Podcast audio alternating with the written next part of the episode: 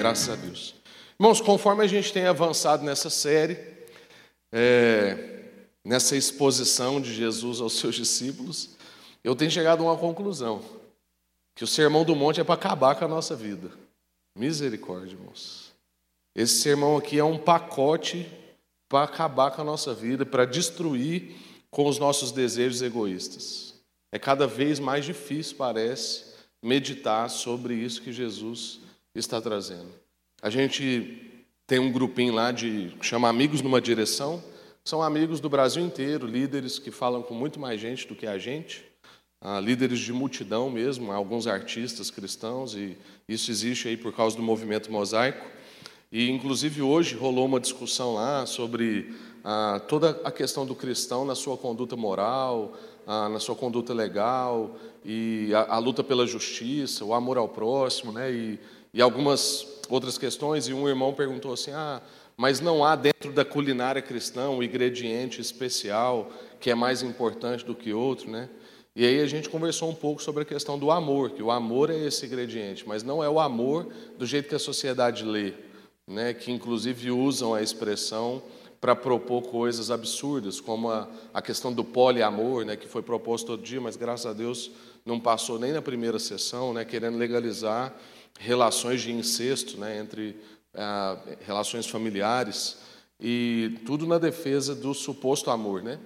Então, até para falar de amor hoje em dia é, é um tanto complexo porque a palavra vai perdendo o seu valor, o seu sentido. E, e aí eu compartilhei com os irmãos. Eu falei, olha, eu estou numa série no Sermão do Monte e tenho me sentido humilhado nessa questão do amor, é, porque Jesus nos estica para muito além daquilo que a gente acha que já está bom de fazer. Né? E aí, quando pensa em surgir aquelas frases na nossa boca assim de, ah, mas tem gente muito pior do que eu, a gente já não tem coragem mais de dizer uma frase como essa, depois de passar por uma série expositiva em cima do Sermão da Montanha. Né? Então, para você que nos visita hoje, o contexto da nossa série é Jesus falando com os seus discípulos a respeito de um novo jeito de ser humano. Na verdade, a respeito da forma de ser humano. Jesus está dizendo para nós como que um ser humano vive. Né? Porque isso é uma coisa difícil da gente entender, porque a gente às vezes fica querendo ser um ser espiritual, né? um crente que vai tipo flutuar por aí, que nada vai nos atingir, sendo que o movimento de Jesus foi o contrário. Jesus deixou essa realidade para viver aqui no chão da vida. E agora ele quer nos ensinar como que um ser espiritual, porque se nós somos filhos de Deus, é de lá que nós viemos. Então nós não estamos indo para o céu, nós estamos voltando para casa. Como que esse ser espiritual, eu e você, que encontramos com Jesus, vive no chão da vida, vive na terra. Então, a conversa de Jesus com seus discípulos é esse. Esse é o jeito de um humano viver. Jesus está resgatando o coração da lei, aquilo que Jesus, aquilo que a religião fez, que foi se apropriar da lei para punir e não para abraçar, Jesus está revelando que não era o coração da lei, porque o coração da lei era para formar um tipo de humano que agrada a Deus e um tipo de humano que abraça, que acolhe, que, que atrai. Um tipo de humano que é um, uma referência não de punição. Um tipo de gente que não é conhecido pelo que não faz, mas pelo que faz. Esse, era isso que Jesus estava conversando com os seus discípulos. E, nesse contexto desse bloco menor que a gente está, a grande ênfase é que Jesus está trazendo sempre uma antítese. Ele fala: Olha, vocês ouviram o que foi dito, mas agora eu, porém, vos digo. E aí tem um detalhe importante, porque Jesus não diz, vocês leram o que foi escrito. Ele diz, vocês ouviram o que foi dito. Porque só nisso ele já está fazendo uma denúncia. Ele está dizendo, deturparam o que está escrito. E por isso que eu, porém, vos digo. Agora eu vou resgatar o espírito da lei. Então, aí ele vem: não matarás, não adulterarás, não jurarás falso, e o que a gente viu por último é não vingueis. E aí Jesus vai tratando o nosso orgulho, a questão de dar a face, de andar a milha, de ceder a túnica. Então, Jesus está trabalhando as nossas intenções, o que vem antes no nosso coração. Ele quer matar o mal pela raiz. E se eu aprender então a dominar a minha ira, eu não vou matar ninguém. Por isso que o mandamento não matarás faz sentido, porque eu estou controlando o que vem antes do que me leva a matar. Se eu aprender a dominar o meu olhar, eu não vou adulterar, porque eu estou tratando o que vem antes. Se eu aprender a ponderar as minhas palavras, eu não vou precisar jurar para credenciar a minha palavra. E a reflexão de hoje é: se eu amar, se eu aprender a amar, então eu não vou me vingar, eu não vou enganar, eu não vou adulterar eu não vou matar. Então Jesus está aqui no ápice da sua reflexão. Ele está dizendo: olha, a conclusão é essa, porque essa é a parte mais importante. Se você amar, todos os outros mandamentos não são pesados. Porque se você amar, você não quer enganar, se você amar, você não quer matar, se você amar, você não vai adulterar, se você amar, você vai viver essa vida plena, você é um bem-aventurado. Porque o que Jesus está dizendo é que essa conclusão, ela coloca tudo o que está para trás, inclusive a parte da vida feliz que é a pessoa bem-aventurada. Porque a pessoa bem-aventurada é um ser que ama. E esse amor que Jesus está propondo é um amor ativo. Por isso que eu disse, a reflexão de hoje é sobre o amor ativo. Jesus está encerrando o bloco falando de ação, falando de iniciativa. Antes dessa conclusão, ele sempre falou sobre reações. Então, assim, fazem tal coisa com você, você reage de tal maneira. Mas agora ele diz: não é mais sobre reação, é sobre ação. Se você tiver um tipo de ação, um tipo de iniciativa, um amor que é ativo, então você vai ter que reagir menos. Ou as suas reações não serão tão pesadas quanto você pensa. Jesus agora está apresentando a iniciativa cristã, não só a reativa cristã. E como a gente disse na quarta passada, provavelmente não há um lugar dentro do Sermão do Monte que seja mais desafiador do que esse.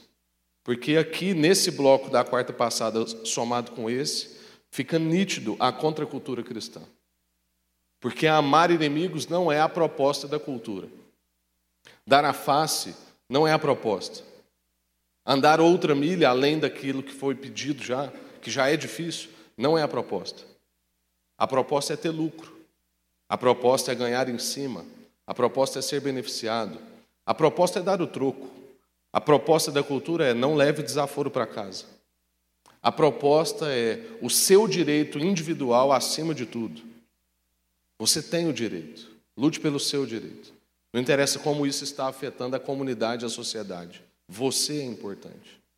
Essa é a proposta da cultura, mas aqui, nesse bloco da quarta passada com esse, fica nítido a contracultura cristã. E em lugar nenhum das Escrituras, talvez vai ficar mais revelado a nossa necessidade do poder do Espírito Santo. O quanto a gente depende desse primeiro fruto do Espírito, que é o amor. Então, a reflexão de hoje ela é humilhante para mim, deve ser humilhante para você, porque há muito tempo eu não pensava sobre isso aqui.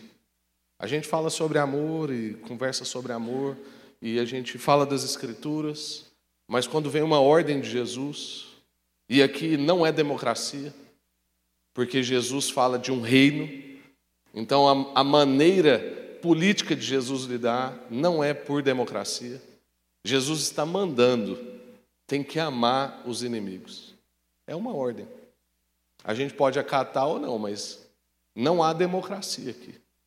Fala assim, ah, eu vou votar lá em casa, se eu, meus filhos, achar que eu tenho que amar minha esposa, a gente vai amar.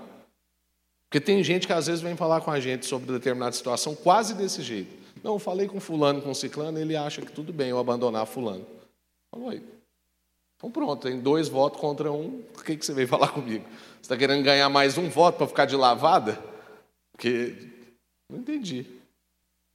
O texto então diz para nós: Vocês ouviram o que foi dito, ame o seu próximo e odeie o seu inimigo. Mas eu lhes digo: amem os seus inimigos e orem por aqueles que os perseguem, para que vocês venham a ser filhos do seu Pai que está nos céus. Irmãos, note que os mestres da lei, os fariseus daquele tempo, foram cuidadosos em omitir uma sessão. Porque lá em Levítico, quando diz esse texto aqui de ame o seu próximo, tem um negocinho logo depois, que é o como a ti mesmo. Mas eles tiveram o cuidado de omitir essa parte. Eles só colocaram ame o seu próximo. E além de omitir uma parte do mandamento que está lá em Levítico, eles acrescentaram um pedaço. Então, além da omissão, há um acréscimo. Isso aqui que é uma mexida na lei mesmo. O acréscimo é odeie o seu inimigo. Que em nenhum lugar do, do Antigo Testamento, nem do Novo, encontra-se algo assim. Não há nas Escrituras outro lugar falando para odiar os inimigos, além dessa parte que Jesus está citando, uma deturpação que os mestres da lei fizeram. Então, essa brecha que eles encontraram na lei, que eles criaram, tanto omitiram quanto acrescentaram, é uma brecha que vem por causa da crise do próximo. Então, como é que eles conseguiram essa brecha? Conseguiram essa brecha fazendo a seguinte pergunta: Poxa, mas quem é o próximo? O próximo é o meu irmão israelita? Aí surgia outra pergunta: O próximo é meu irmão israelita que vive uma vida reta? Ou é qualquer irmão israelita? E aí vai passando a peneira. E você nota que na peneira tem orgulho, porque para alguém achar que a vida dele é mais ilibada do que a do outro, é porque há um problema ali de orgulho, de vaidade, um problema de orgulho e de vaidade. Então, essa era a brecha para mexer na lei. O problema, então, de identificar o próximo era um problema do Antigo Testamento, por isso que mexeram na lei, e era um problema da época de Jesus, um problema bem recorrente, um problema ali corrente do tempo de Jesus. E foi exatamente por essa questão que Jesus foi levado a contar a parábola do samaritano. Que eu tenho dificuldade de dizer bom samaritano, mas como bem conhecida a palavra do, a parábola do bom samaritano. E o que, que Jesus queria esclarecer contando essa parábola? Jesus queria esclarecer que qualquer pessoa que esteja ao alcance da nossa ajuda é o nosso próximo. E não interessa de qual cultura que ele é, que cor que ele tem, qual classe social ele tem, qual o partido político que ele crê, qualquer pessoa que esteja ao, que esteja ao alcance da nossa ajuda é o nosso próximo. E se nós somos filhos de Jesus, nós arrumamos um problema, porque todo mundo é nosso próximo, porque qualquer pessoa está ao alcance da nossa ajuda. Porque a gente crê que Deus distribuiu carismas diferentes e Deus fez de um jeito que há muitas riquezas e muitas pobrezas, para que justamente o fluxo de carismas aconteça. Então, todo mundo que eu me relaciono tem uma pobreza com a qual eu posso suprir com alguma riqueza. E eu tenho alguma pobreza que precisa ser suprido por alguma riqueza. Então, quando eu sento aqui e ouço os irmãos, eu estou sendo suprido da minha pobreza, porque se eu fosse cantar para vocês, eu não tinha o que compartilhar, porque eu só tenho pobreza nessa área. Então, há, um, há uma troca de carismas entre nós. Há um fluxo dessas riquezas. Ou seja, entre nós todos somos próximos. Não entre nós esse ciclo aqui. Entre nós cristãos, todos são nossos próximos. O apóstolo Paulo vai convocar a gente ao amor lá em Romanos 12, e ele ainda complica mais ainda a nossa vida. Lá em Romanos 12, Paulo diz: Abençoai aos que vos perseguem, abençoai e não amaldiçoeis. Alegrai-vos com os que se alegram, chorai com os que choram. Sede unânimes entre vós, não ambicioneis coisas altas, mas acomodai-vos a humildade, a, acomodai-vos aos humildes. Não sejais sábios em vós mesmos, a ninguém torneis mal por mal, procurai as coisas honestas perante todos os homens. Se for possível, quanto ah, estiver em vós, tem, se for possível o que cabe a vocês, tende paz com todos os homens.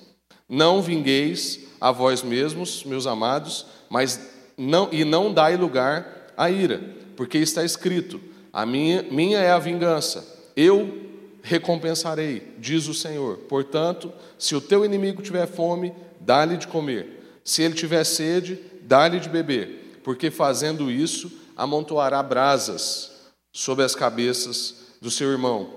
Não te deixes vencer do mal, mas vença o mal com o bem. Paulo e Jesus, né, ou Jesus e depois o apóstolo Paulo, estão tratando disso aqui, da questão de como a gente lida nas nossas relações, de como a gente ama as pessoas, de como a gente trata quem nos faz mal, de como a gente relaciona com o diferente, justamente porque eles viviam num tempo de grandes divisões, de muita separação, problemas raciais, problemas políticos, problemas econômicos, problemas religiosos, não tão diferente dos momentos que a gente vive hoje. Mas a gente vê Paulo reforçar isso depois em Efésios, dizendo que Jesus veio para quebrar o muro de separação. E isso era uma expressão que todo mundo da época entendia, porque naquela época tinha um templo e no templo tinha vários muros que separavam em níveis quem podia estar em tal lugar. E Paulo está anunciando que já não existe mais isso na nova aliança de Jesus. Paulo está dizendo que isso é um equívoco, que a gente agora foi feito todo mundo igual em Cristo. Até porque Paulo diz em Romanos que todos pecaram e carecem da glória de Deus. Então, perante Deus não há não há quem busque a Deus, não há um sequer. Todos nós temos um problema irrecuperável diante de Deus. E se não for a Deus em nossa direção, se não for uma decisão de Deus a nosso favor, nenhum de nós tem condição de ter acesso a isso que Jesus traz para nós do Evangelho.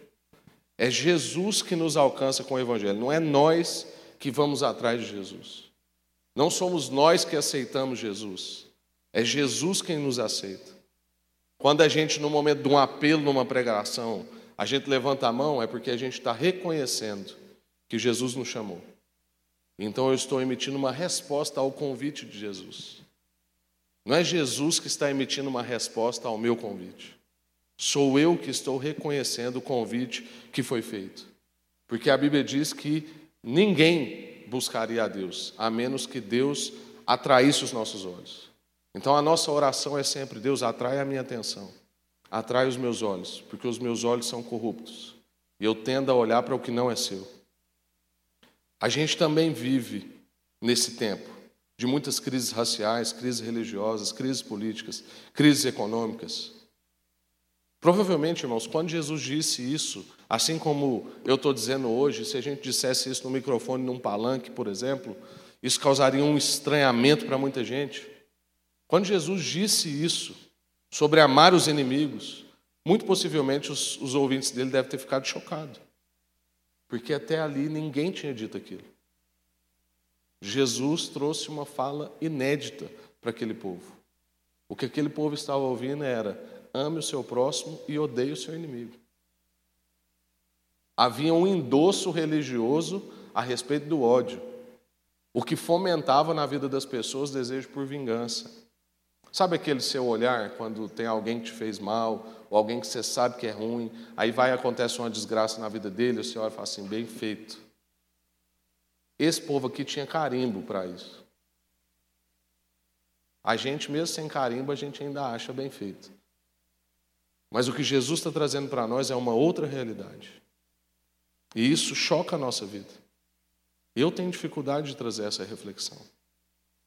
E se a gente for pensar na nossa vida, porque às vezes a gente está pensando no inimigo assim, um inimigo de Estado, alguém que declarou guerra contra você, mas muitas vezes o nosso inimigo é o nosso cônjuge, porque ele é inimigo do meu desejo, ele é inimigo da minha vontade, ele é inimigo do meu suposto direito. Quando a gente vai conversar, por exemplo, num problema matrimonial, eu estou diante de dois inimigos. Senão a gente não estava ali também. E alguém, o ideal é que os dois, mas pelo menos um dos dois, vai ter que amar o inimigo. Senão não dá. Isso aterriza na nossa vida, nos nossos casamentos, nos nossos relacionamentos entre pais e filhos, com os nossos irmãos, com a igreja, entre ricos e pobres, entre cidadãos de um lugar e refugiados, entre normais e pessoas com síndromes. Amar o inimigo não é uma questão só de amar aquele que declarou guerra contra você. É amar o próximo, é amar o outro, é amar o difícil. Então, domingo, por exemplo, eu falei aqui de manhã e pode ser que para muita gente não fez o menor sentido. Mas eu louvei a Deus pelo barulho de algumas crianças e eu disse assim, irmãos, vamos adorar agora e você possivelmente vai ouvir algum gritinho de alguma criança, porque hoje nós temos entre nós duas crianças, que eram o João Lucas e o João Miguel, eles têm autismo e eles têm outra forma de se expressar. Eles não são crianças indisciplinadas. E aí a gente tem que amar. Amar a quebra do silêncio, a quebra da formalidade. Amar o diferente. Aí chega uma pessoa entre nós com um pouco mais de odor, porque ele não tem condição. Como, por exemplo, uma família que a gente ajudou aqui por um tempo e agora, graças a Deus, ele está conseguindo sustentar a casa dele. Mas gente que uma cesta básica fazia toda a diferença no mês dele. E a gente ir lá amar, entender a realidade dele, abraçar. Gente que a gente passou a ajudar para vir no culto, porque a pessoa não tinha condição financeira de vir ao culto. mas queria vir. Amar a esse. Amar o rico, que enquanto esse está com dificuldade de chegar aqui, o fulano chega no carro que a gente sempre sonhou. E a gente tende a criar uma indisposição com ele, porque ele alcançou algo que eu ainda não alcancei e talvez eu nunca vou alcançar. Mas amar. Eu não sei se você sabe, mas os mais ricos dos ricos é o primeiro povo mais não alcançado. Que às vezes a gente fica assim, ah, mas não precisa ficar pregando para os ricos. Precisa, irmãos, até mais do que para os outros. E você quer ver tenda de milagre, é lugar em que rico está entregando a vida para Jesus. Porque Jesus fala que esse é o maior milagre. Um rico entrar no reino de Deus. Temos que pregar. Temos que pregar para o pobre para ele entender que a pobreza não forma a identidade dele, que ele é rico em Cristo. Então, de um lado a gente vai lá e fala para ele assim: olha, você não é, não é essa condição, você é rico em Jesus, há uma vida digna para você, nós podemos te ajudar. Do outro lado a gente fala assim: você não é isso tudo que você está pensando, baixa sua bola.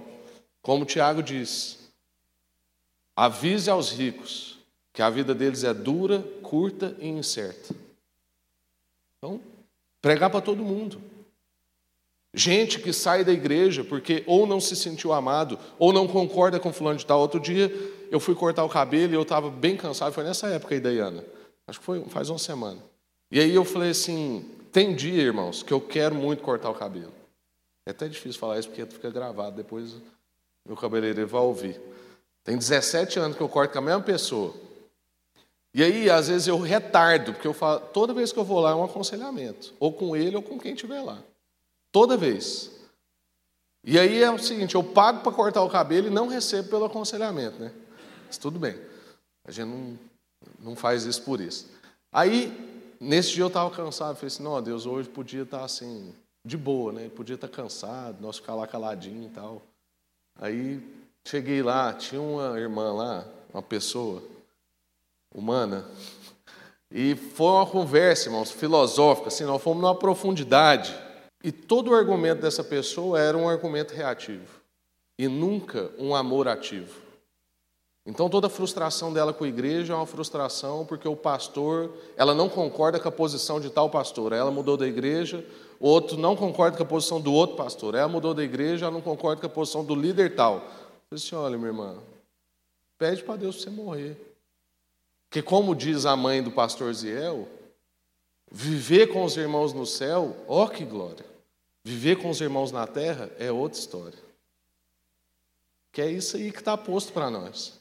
Amar os nossos inimigos, amar o diferente, amar o que às vezes não respeita o seu limite, amar quem está te levando ao seu extremo de paciência, amar o seu filho no momento de desobediência, de mentira. Amar os seus pais, mesmo com a história difícil que eles fizeram você passar. Honrar pai e mãe não é barra se eles forem muito bons na sua criação. É honrar pai e mãe e ponto. Não irritar os seus filhos também é um mandamento. Que às vezes a gente fala só da parte dos meninos, né? Amar. Amar no casamento, amar nos relacionamentos amar nas nossas amizades, amar o refugiado, amar os normais, amar os que têm síndrome, amar os ricos, amar os pobres. Essa ordem de Jesus acaba com qualquer argumento que a gente possa ter. Acaba com as nossas divisões, acaba com a nossa preguiça relacional. É muito desafiador. É muito desafiador. Agora, a gente tem que deixar claro que Jesus não está dizendo seja apaixonado pelo seu inimigo. Não é isso. Você não precisa ficar mandando flores, mas é você guardar a sua língua em relação a ele, abençoar a vida dele. Eu me lembro de uma história que o Paulo Júnior contou uma vez, que eles foram visitar um, um grande traficante, e aí eles estão lá, conversaram e tal, e aí na hora de ir embora o Paulo Júnior falou assim, a gente pode orar por você? E você sabe que esse povo é tudo religioso, né? Ele falou, claro, que benção e tal. Aí o Paulo Júnior pôs a mão, e o Júnior é um homem de fé. Né? Ele falou assim: Eu vou declarar uma palavra sobre sua vida, de bênção. Ele falou assim: Eu quero. Aí o Júnior falou assim: Olha, Deus, que só a vontade do Senhor seja feita nessa vida, nessa casa, que nada que for para ele prosperar entre nesse lugar e que o Senhor guarde essa casa de todo mal. Acabou. No outro dia rolou uma batida policial, o cara foi preso e ele foi visitar o cara na prisão. Falou assim: irmão, Deus te abençoou. Não é para você continuar com essa vida e tal. Essa é uma bênção para você. A nossa oração foi respondida. É isso aí. É isso. Abençoar as pessoas. Abençoar as pessoas. O povo pergunta para mim se eu tenho muito critério para fazer casamento e tal. Eu gosto de conhecer a pessoa, saber da história dela. Mas eu não posso recusar abençoar um casal que está pedindo uma bênção. Agora nós vamos lá abençoar com o que a gente crê que é bênção. Então, o Júnior estava lá crendo o que, que era bênção para a vida daquele homem. E hora nenhuma ele ficou com peso na consciência, porque foi feita uma bênção na vida do cara. O caso do cara foi liberta do mal. Só a vontade de Deus foi feita naquele dia. Toda a oração foi respondida. Isso é abençoar os nossos inimigos.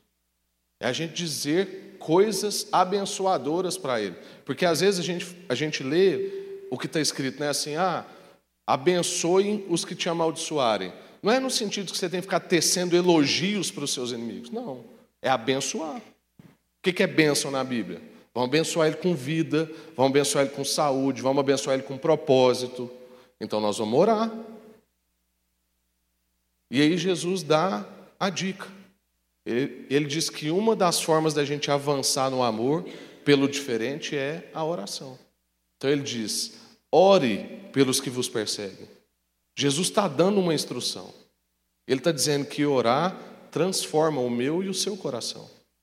Ele diz: ame os seus inimigos e orem por aquele que os persegue, para que vocês venham a ser filhos do seu Pai que está nos céus. Orar é a forma de alcançar esse coração que a gente está pregando aqui. Na oração, irmãos, a gente fica constrangido de falar mal de alguém. Já tentou falar mal de alguém para Jesus? A gente não dá conta. Se você dá conta, você é muito mais safado do que eu pensei. Porque eu acho que pode ter uma pessoa assim. Eu nunca consegui, eu já tentei falar mal de alguém para Deus e não dei conta. Na oração, a gente fica constrangido de falar mal. Na oração, a gente costuma saber quem nós somos diante de Deus. Porque lá no fundo a gente sabe quem a gente é diante de Deus. A gente pode manter uma pose social, mas diante de Deus a gente sabe da nossa realidade. Então a gente não tem coragem de falar algumas coisas. Porque a gente sabe que se Deus viesse com aquele critério todo sobre Fulano, para nós também não ia sobrar nada. Porque, como Deus é justo, ele teria que vir com aquele critério sobre todo mundo. Então, irmãos, amando os nossos inimigos e orando por eles, a gente vai comprovar para a gente e para os outros que a gente é da família celestial, que nós somos filhos de Deus. Porque também há uma tendência, nós, quando a gente lê esse texto, de pensar que Jesus está colocando aqui uma meta, um alvo, uma condição. Jesus não estava trazendo uma meritocracia, uma forma de conquistar o direito de ser filho de Deus. Não, isso já estava dado por graça. Então Jesus estava falando com os seus discípulos, gente que já tinha sido adotado na família de Deus. Mas a gente sabe que filhos imitam pais. Então o que Jesus está fazendo é, como a conduta dos filhos revelam o pai, vivam assim para que as pessoas vejam que vocês são filhos desse pai. Porque a conduta de vocês vai confirmar que vocês são dessa família celestial. Uma conduta de não vingança, Enquanto os religiosos arrumavam um jeito espiritual de se vingar das pessoas e usavam a lei para se vingar, os discípulos não faziam isso. A gente não se alegra na desgraça alheia. A gente não diz bem feito para fulano de tal. Se a gente não conseguir almejar isso, a gente não vai conseguir revelar que nós somos dessa família celestial, que nós somos filhos. Se a gente não consegue alcançar isso, almejar isso, e ainda que aos poucos a gente ir vivendo um pouco disso, então a gente não conhece o Evangelho. Não é a gente dizer, tem gente muito pior do que eu. Eu sei que tem gente muito pior do que eu, eu sei que tem gente muito pior do que você. Mas se Jesus tivesse pensado assim ao nosso respeito, irmãos, o que seria de nós? Se Jesus tivesse pensado assim, tem gente muito pior do que eu, não ia sobrar nada para nós. Então eu quero concluir que no sofrimento de trazer essa exposição aqui, irmãos, eu pensei assim: na verdade, na verdade, a gente não sabe amar. Não é que a gente não sabe amar os inimigos, é que a gente não sabe amar. Não é uma questão sobre um grupo de pessoas, é sobre saber amar. Porque quem ama selecionadamente não ama. Quem ama de maneira selecionada, na verdade, faz comércio, faz troca, espera recompensa, tem critério. E quando eu dispenso amor porque eu vou receber alguma coisa, ou eu dispenso amor porque eu tenho um critério com aquela determinada pessoa, eu dispenso amor porque eu estou esperando uma recompensa, então isso não é amor. Como eu disse que quarta passada, se eu quero criar bem o Vitinho para exibi-lo na sociedade ou na igreja, então eu não o amo, eu amo a mim mesmo. Eu quero ser bem visto, eu quero ser bem tratado. Eu quero ter um, tipo de criação desejável. E isso não diz nada sobre meu filho, só diz sobre mim. No fim, a gente tem dificuldade de amar. Não interessa quem. E lá em 1 João vai dizer: se você diz que ama a Deus, mas odeia o seu irmão, então você não ama. Você não vai conseguir amar sem aquele que é amor. E Deus é amor e a gente precisa dele então. Então eu quero orar com você. Porque a natureza de Deus é amor. Não é amor não é uma emoção de Deus, não é um tipo de sentimento, não é uma sensação. É a natureza. É a virtude. Quando, quando Deus quis se revelar, irmãos, ele não usou das suas dos seus atributos, que são onisciência, onipresença e onipotência. Quando Deus quis se revelar, ele usou das suas virtudes: amor, graça e comunhão. Tanto que quando a gente faz a bênção apostólica, a gente fala que o amor do Pai, a graça do Filho e a comunhão do Espírito seja sobre nós. É isso é que Deus deixou para a gente conhecer.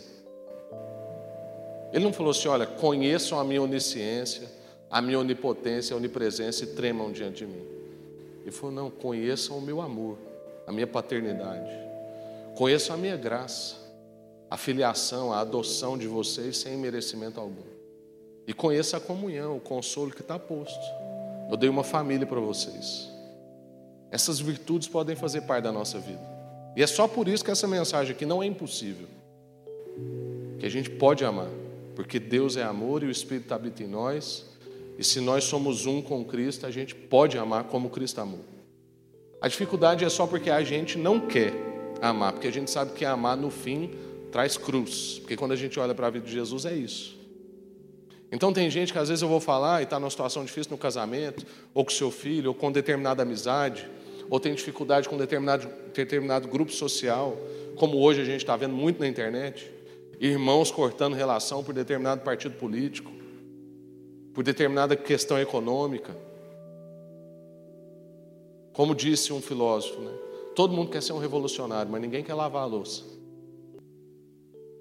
A gente vai vendo essas divisões e aí a pessoa fala assim: não, mas eu já fiz, eu já fui, o que, eu tenho que fazer mais? Aí eu estou sendo machucado. Fala, irmão, a cruz de Jesus não machucou Jesus. A cruz de Jesus matou Jesus. E Jesus manda a gente pegar cada um a sua e ir. E ele não fala assim, ó, pega a sua cruz para você ficar machucado, para você ficar sofrido. Não, é para gente morrer. Ué. Esse é, olha que propaganda do Evangelho. Olha que benção. Você não quer isso para a sua vida? Esse é o chamado de Jesus para nós. A gente tem que confessar a nossa dificuldade de amar e aprender a amar. Porque a vida só tem gosto bom se a gente souber amar. Talvez sua vida está amarga porque a gente não está sabendo amar. Quando a gente aprender a amar, a vida vai ter um gosto melhor. Porque Jesus não, não reclamou de estar na cruz, não. Na verdade, o seu, um dos seus últimos atos foi: Pai, perdoa-lhes, porque eles não sabem o que fazem. Estava lá abençoando, derramando virtude, entregando de fato a vida. Então, muitas vezes, amar vai matar você, matar o seu orgulho, matar a sua vaidade, matar a sua presunção. Era essa palavra que eu queria que ela ouça. Vai matar o ideal que a gente tinha feito. Então, todo mundo que é casado aqui sabe que, em determinado ponto do casamento, o nosso ideal do casamento morre vai para a cruz. A gente tem que ir, não fugir, e dar a vida por aquilo. Isso é amor. Amor é paciente, espera, não arde em ciúme. É esse amor. Deus está nos chamando para amar. Não é simplesmente amar os nossos inimigos, é aprender a amar. Amém? Quero orar com você. Deus, nós não sabemos amar, Deus. Eu não sei os meus irmãos, mas eu olho para a minha vida e ainda vejo, ó Deus, muita esperança de expectativas, de, de remunerações, ó Deus, das minhas doações. Ainda me pego, ó Deus, com expectativas de correspondência de algumas coisas que eu fiz. Ainda, ó Deus, me pego considerando se eu devo ou não fazer aquilo para tal pessoa, porque talvez tal pessoa não vai me retribuir ou ninguém vai ver. Ainda me vejo indisposto, ó Deus, a orar por quem me persegue, por quem falou mal de mim, ó Deus, por quem criou histórias. Mas eu peço, ó Deus, cura-nos. Assim como eu, deve ter outros irmãos aqui. Cura-nos. Nós queremos aprender a amar, ó Deus. Nós queremos aprender a amar como o Senhor, queremos aprender a amar como Jesus. Queremos amar sem critério. Queremos amar sem esperar em troca. Queremos amar sem esperar resposta. Queremos entregar, ó Deus, entregar espontaneamente. Ninguém tirou a vida de Jesus, ele espontaneamente a deu. Queremos mesmo pegar nossa cruz, ó Deus, e seguir o Senhor. Nós não queremos só ser machucado pela cruz. Nós queremos morrer naquilo que a gente precisa morrer morrer no nosso orgulho, na nossa vaidade, nossa presunção, nossa cabeça dura, nossa dureza.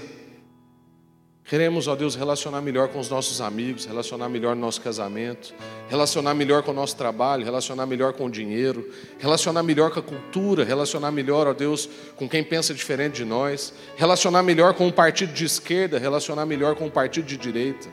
Não com o partido, mas com as pessoas do partido. Queremos amar, Deus. Amar aqueles que na nossa cabeça são os nossos inimigos. Queremos entregar a vida, Deus. Se a gente amar só quem retribui a gente, que mérito há nisso? Até os fariseus faziam isso. Nós queremos, ó Deus, abençoar as pessoas, como o exemplo que a gente deu aqui. Derramar vida, virtude, clamar propósito. Queremos pegar um inimigo nosso, ó Deus, e amontoar brasa na cabeça dele orar em favor da vida dele, do casamento dele. Às vezes ele está lá doido para largar a esposa e nós vamos orar assim: Deus abençoe esse casamento. E aquilo que ele vai estar achando que é a maldição é a benção. O Senhor possa nos dar ousadia, coração, disposição para isso. Ensina-nos a amar, Deus. Queremos aprender a amar. Em nome de Jesus. Amém. Graças a Deus. Irmãos, eu confio na oração e sei que Deus é poderoso para nos ensinar a amar. Que você busque praticar isso todo dia. Como a gente disse aqui, um amor ativo. Não espere só ser reativo. Seja propositivo, intencional na vida de amor, de oferta, de entrega, de abençoar. Abençoe. Se você ainda não consegue amar o fulano, ore por ele. A ordem que Jesus estava dando era uma sequência, que é não é espere amar para orar. Não, Ore para conseguir amar. Então comece a orar por alguém que você ainda não consegue amar.